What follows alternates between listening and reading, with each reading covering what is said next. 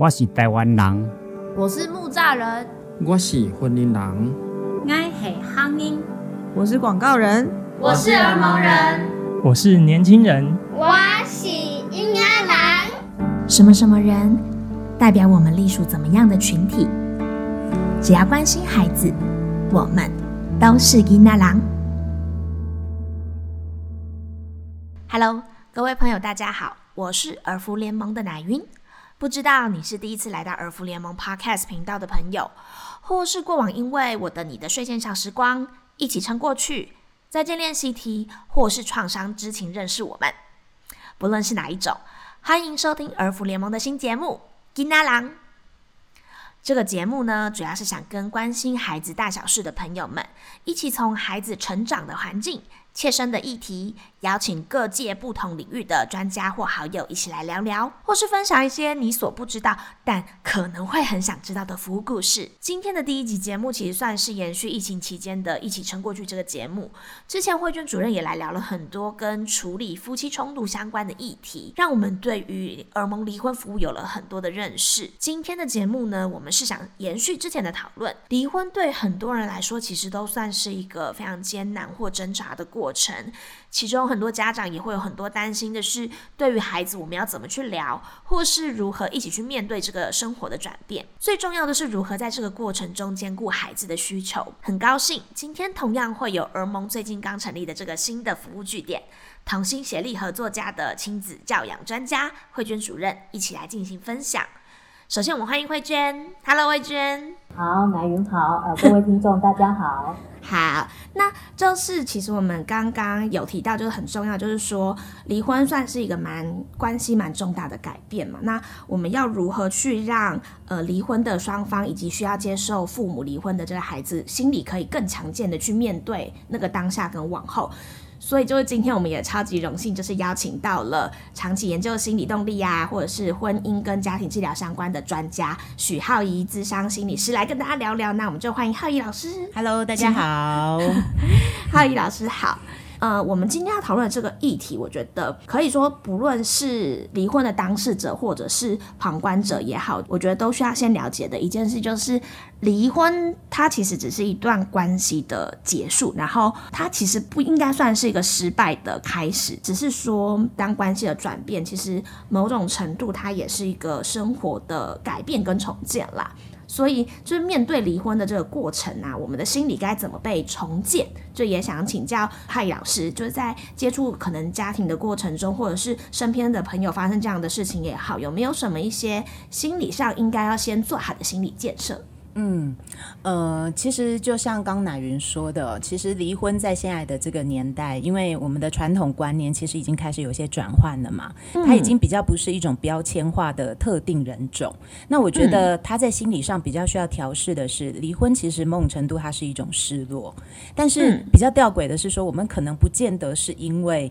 这个人离开觉得难过，而是因为我们的生活改变了。离婚它其实代表的是说，可能比如说我们要分产。或者是我们要分家，或者是我们要分监护权，我们要去处理很多原本两个人共同合起来的东西，后来变成两个人开始有区别了。所以它某种程度呢，对于我们来说，它是一种呃失落，也是一种剥夺。所以在心理上，有的时候我们会觉得很难受。那我们可能就以为说，我可能是不是忘不了过去？但其实是因为我们的生活改变了，有很多东西不同，它是一种失落的一种反应，它是需要适应的。就是大家其实。不用太 care 自己还没有走出来啊，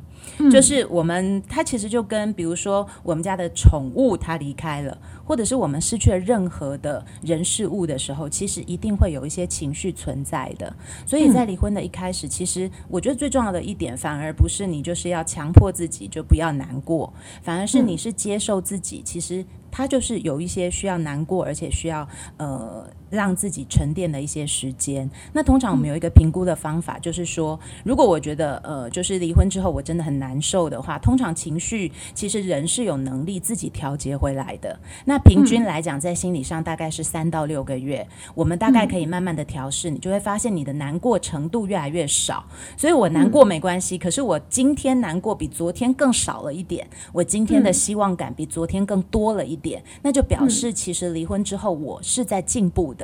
所以我不能用我的难过全部都没有了来当做复原的最重要的指标。我们要看的是我今天的分数有没有比昨天更好了。如果用这个角度去看的话，你就会发现，其实你慢慢的走在适应的那个路上，而不是如同你自己想的，其实是沉迷在里面，然后或者是你可能就很失败了，以后爬不起来。嗯，我觉得浩怡老师分享的一件事真的是很重要，就是我们常常面对失落的时候，我们会想说我们要赶快好起来。其我们应该要做到的第一步，其实是要拥抱这一个情绪的发生，因为当你可以接受或拥抱这个情绪的时候，其实你才有办法继续往下走下去。这样子，嗯，而且离婚分手之后，其实有些人还会大概过一阵子，突然有一种可能不开，不同于一开始的情绪。比方说一开始，呃，你离开的时候，你可能很恨他，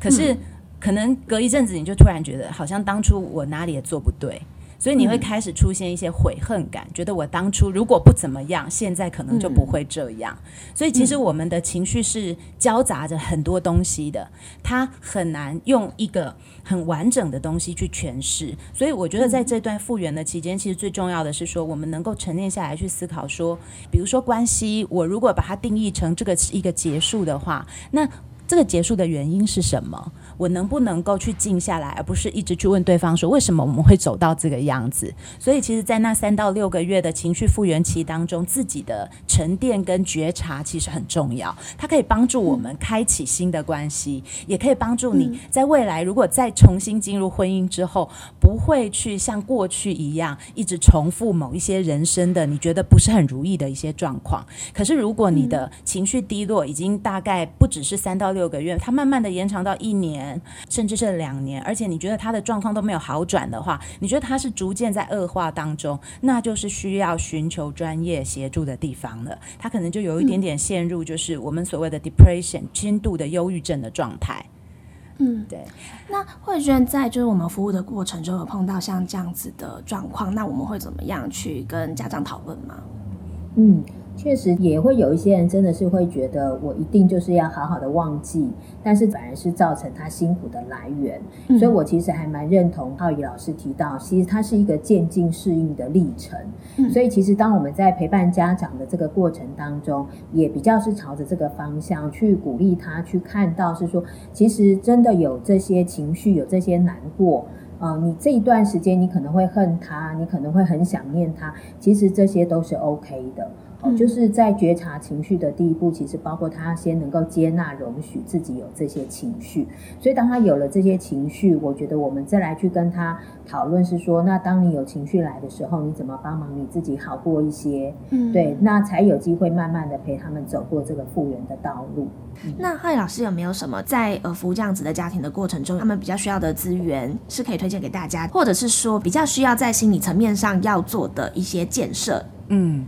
呃，我想当然相关的资源一定就是在社区的一些服务单位啊，或者是呃，如果你想要找便宜的婚姻咨商的话，其实像尤其是北部，其实有一些专科医院，它里面是有婚姻咨询的特别门诊的。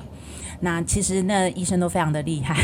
然后的价钱其实有非常就是鉴宝的价钱，然后你就可以享受到其实非常好的服务。那这些其实如果你愿意的话，它都会是一个支持我们走过这个历程的一个很好的资源。不过呢，我觉得就个人来说呢，其实我们可以去创造某一些自己的资源呢，就是说很简单嘛，其实离婚就是。我们原本重心就是在某一个地方，可能在婚姻、在家庭或某一些杂事上面。可是离婚之后，你一定会有顿失重心的感觉。所以，其实对个人而言，最好的资源就是你把你的重心找回来。比方说，你去做一个你更想做的工作，比如说你你以前很想要就是在你的工作上有什么样的扩展，那你就去做；或者是说你很想努力的去学一件事，你就去学；你想要去念一个学位，你就去念。那其实人就是这样子的，当你开始觉得你其实有一些事情在做的时候，你就慢慢的，好像你没有太多的时间可以去悲伤、难过，或者是怨天尤人。然后当时间开始，时间其实我觉得是一个非常好的良药啊。我们其实要做的只是在这个时间还很进程的过程当中，怎么样去让自己的这个心绪可以稍微稳定下来。所以，当我们重新找到了某一些生活的重心。那你不要怕说你好像是不是就会变成工作狂或者是什么？你只要有那种有重心的感觉，有你是有价值的那种感觉。因为很多人离婚之后会觉得自己的价值不见了，所以如果你在做某一些事，那些事是让你觉得有价值的，时间再加进去，那你就会发现其实你。开始可以去理解当初是发生什么。其实我见过很多的离婚夫妻，他们一开始离婚的时候怨恨对方，可是其实过了多年之后，其实他们开始对过去其实有了。不同的领悟，他们用了新的眼光去看待当初分开的这件事情，以至于可能过了一二十年以后，两个人还可以笑着说话。所以，我我觉得他其实对不管对孩子或是对我们的人生而言，其实都是一个非常美的礼物哦。就是你想想看，我们的人生旅程那么多来来去去的人嘛，那不管这个人他在你的生命当中留下什么，他总是。陪伴你度过了一段人生当中其实非常重要的时期，所以把重心找回来，那慢慢的我们就会看见过去某一些好的事情。我们在我们的大脑当中，我们在心智当中比较保留下来的，就不会是那些很负面的东西，它对我们的未来是很有帮助的。嗯嗯，那我觉得刚刚就是有讨论到的，就是我们先第一步先接纳，然后先学习与这样子的情绪共处之后，我们也才有力量去面对离婚的过程中有很多很复杂的议题啊，或者是很辛苦的事情。这样，那但除了处理离婚的这件事情，我觉得在我身旁朋友看到的过程中，我觉得有一些蛮无奈的地方，就像我们常常会说，结婚它不是。两个人的事，我觉得有的时候离婚也蛮长，就是变得好像不是只有单纯两个人本身，就会有来自很多，比如说像是亲友的压力呀。尤其我觉得像有小孩的状况，就是比如说小孩后续的生活什么的，就是家人也蛮容易就是七嘴八舌的给予很多建议这样子。当然，我觉得这件事情某种程度上对于当事者可能心里有感到被支持，就是这些建议啊，感觉好像就是陪在自己身边的一种力量。但某种程度也会让这件事情变得更加的复杂。或者是其实也会对自己的心理有一些影响，这样子。我觉得像之前浩宇老师其实有提到，就是离婚夫妻其实应该要坚信，就是两个人处理就好的这个原则，不要让其他家人的介入，让这件事情变得更复杂，然后让孩子有情绪的影响。但我有时候觉得，要不管这些人的各种建议，好像是一件蛮困难的事情，这样子。那我就想。问当面对这些各方的声音的时候，就是浩怡老师有没有建议大家怎么样去排除这些？杂念，或者是如何去跟家人来沟通，去摒除这些杂音，去好好回到，或者是去倾听自己跟孩子的声音，这是第一个。那我另外也想问问慧娟的是，我们在服务各种婚姻关系结束的家庭的过程里面，就是最常见也最难解的问题又会是什么？这样，那我们请浩怡老师先帮我们回答。嗯，其实我觉得啊，像离婚这种外在的某一些冲击跟事件，它某种程度我用一个隐喻是像一个照妖镜一样。就是简单来说，其实你在离婚之前，你就心里准备好你要去做这件事情。那离婚之后，其实你的情绪并不会那么复杂。别人在说什么的时候，其实你会发现，你好像也听听就算了。可是如果说别人的意见让我们觉得很难受，或小孩的一些状况让我们觉得很煎熬，它其实不是来自于外在的那些问题，它是来自于我们自己心境的问题。换句话说，其实是我们自己对离婚还有很多的焦虑。而这些焦虑，透过别人的那些语言把它放大出来。比方说，妈妈跟你讲一句：“那你这样以后还会有人要吗？你要自己一个人孤老一辈子吗？”以前你可能知道，如果你开心的时候，你知道他其实就是一个说话很酸的老人，你不会 care。可是当你自己状况也不好的时候，这一句话你就会觉得他好像是你身上的标签一样。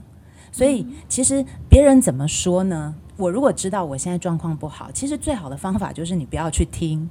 因为当你在很焦虑的时候，别人的焦虑绝对是对你焦虑的加成。这个时候你就要去找像慧娟主任这种人。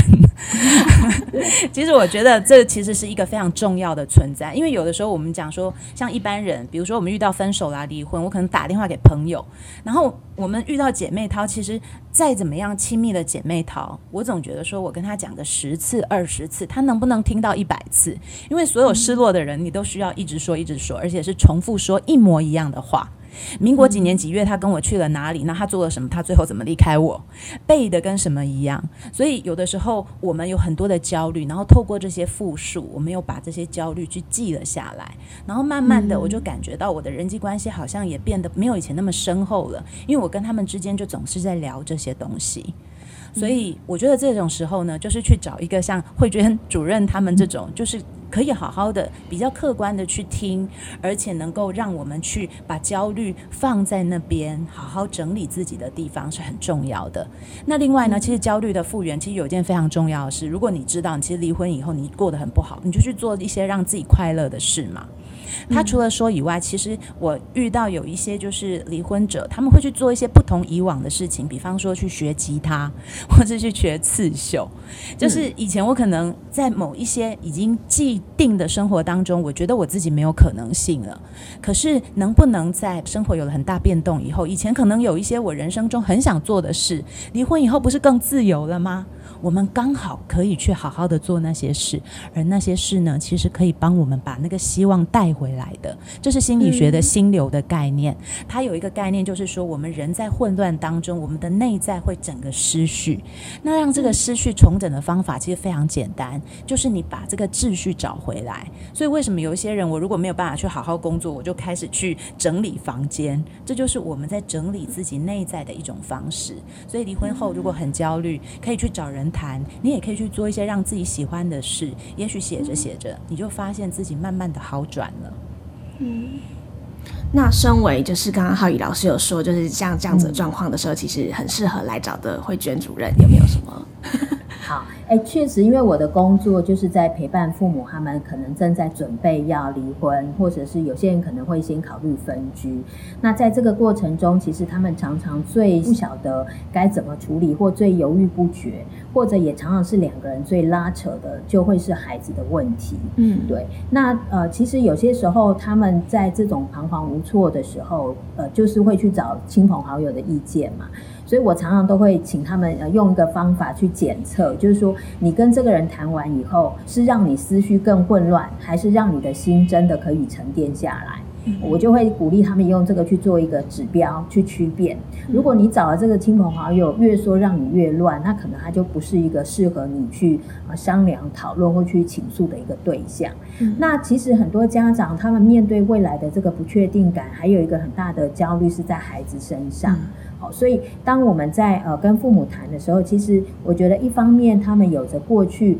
两个人婚姻关系当中的一些不信任，好，或者是对于对方在照顾孩子上面的一些方式的不认同，嗯，所以今天要来决定孩子要呃跟着谁做一个主要照顾者的时候，很多时候就会在那里产生更多的拉扯。那在这样的一个过程里头，其实我常常会看到的是，其实这些父母。哦，他们还是都是爱孩子，也都希望孩子过得好。嗯，可是他们前面有一个，但是未尽事宜，就是他们彼此对对方的情绪，或者对于在这一段关系里头没有好好整理的一些让他们受伤的经验。所以有些时候我们在协助他们讨论孩子的照顾计划之前，我们会先花一些力气。啊，去陪他们把这些情绪稍微做一点梳理，那甚至也期待就是透过他们来看看，在这样的一个关系里头，其实对方不全然都是坏的，对方可能也有过一些我欣赏的，或也有过一些我值得去感恩的。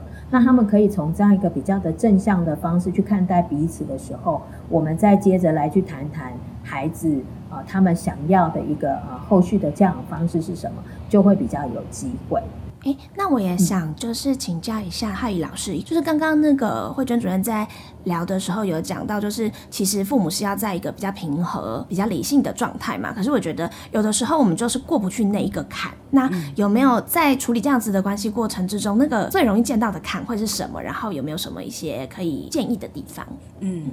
我我觉得每一对夫妻的差别性很大。其实这跟彼此怨恨的程度也蛮有相关的。嗯，那我觉得有几个原则。第一个原则就是说，夫妻离婚，大部分的夫妻可能都觉得，啊，你可能做了哪一些事情，过去很伤害我。但是我们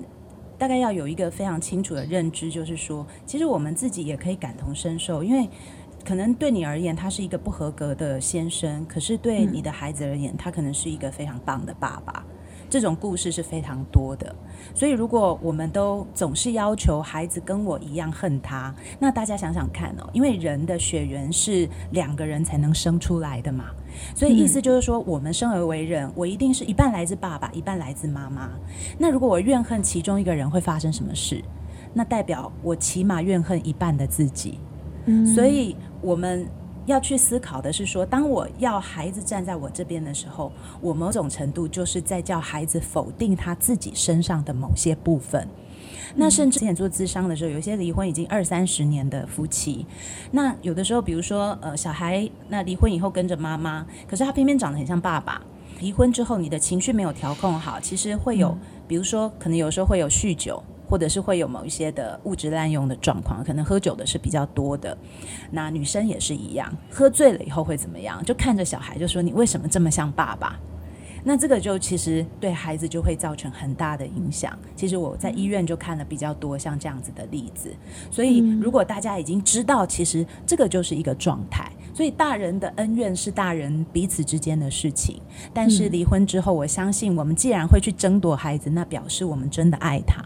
而我们真的爱他，我们就不会希望我们毁了他的一辈子。所以要怎么样让自己变得平和？我觉得平和真的很难。可是如果有一个信念，你一定做得到，就是因为小孩，因为我不让孩子去否定他自己血缘上面的一部分，因为这件事情我做到平和，所以我们才能够进一步。我们也许是不合格的夫妻，但是我们可以当一对合作的父母。嗯，会觉得是不是？对，非常的深有感触，这样子。对，其实浩宇老师讲的就是我们不断的在我们做离婚父母的亲子教育里头，一直在强调的，在我们的亲子团体有一个学习单，里头有一题问父母，比如说孩子他有一些疾病，需要你配合他的饮食，你愿不愿意？啊，我想这一题很简单，很多父母都会 go yes。但是到了最后一题是，如果为了孩子的身心健康，你要放弃输赢，你愿不愿意？这一点就很考验。我好想知道统计结果。哦，我我们因为就是考量他们在团体的压力是没有一个公开的统计，但是他们确实反应就开始迟疑了起来。但是我觉得也蛮好的，就是常常这样子，其实那也是我们故意设计给他们的刺激。哦，就是说他们都说我爱孩子，可是在法院打的头破血流。哦，这个东西其实是矛盾的。在这样子的一个去意识到他们自己的落差。我们就会接着再去跟他谈谈，就是真的很恨他，或是你真的觉得对方伤我很深，好，可是我也知道我要为了孩子，那我要怎么样来让我自己可以在做父母跟做夫妻这两个角色上，好开始有一点区隔。所以我们现现在常常提醒他们用另外一个角度来看待，就叫做亲职伙伴。哦，我们就让他知道说，他就不是你先生，也不是你太太，他是孩子的爸爸或妈妈。那你们其实就是一个亲子伙伴的关系。那试着去想象一下，你在公司里头，你可能被呃分配到跟一个你很讨厌的同事要合作一个专案，你还是得要把这个专案办好。可是你大概就是用一个近乎情、止乎理的态度去跟你那个同事互动。啊，我们其实就用这样的一个比方来啊引导父母去思考：是你不用跟对方要有什么太好的一些交情，好，可是我们就是就事论事。好，该孩子的事情，我们就好好的把它处理好。所以我常常是会让父母去想，是你们接下来就要合作经营一个呃子女幸福的企业这样子的一个公司。所以你们的业绩好不好，就表示你们子女幸不幸福嘛？你可能看到对方，你不用觉得要跟他很热情的打招呼，可是你可不可以就是一个简单的寒暄、点头示意？嗯。引导他们找一些比较可行的方法来调试他跟对方的互动，然后也让他们更加的去看到，当你这么做，其实孩子是有反应的。当孩子看到，哎，你跟爸爸之间你们会打打招呼，其实孩子是会变轻松。那当父母也真的看到我的一点点的改变，孩子就变得不一样。其实他们那个改变的动机就被诱发起来。嗯，因为节目时间的关系，我们将这次的访问分成两集。这集节目，慧娟跟汉仪老师分享了很多关于面对离婚各种心理上可以做的准备，或者是说是转念。那下集我们则会跟大家分享各位很关心的议题：什么是子女照顾计划？然后我们又可以怎么去准备这份子女照顾计划？如果喜欢耳萌的新节目，别忘了帮我们订阅并留言给我们鼓励，这将会是支持我们持续下去很大的动力哦。那我们就下次见啦，拜拜。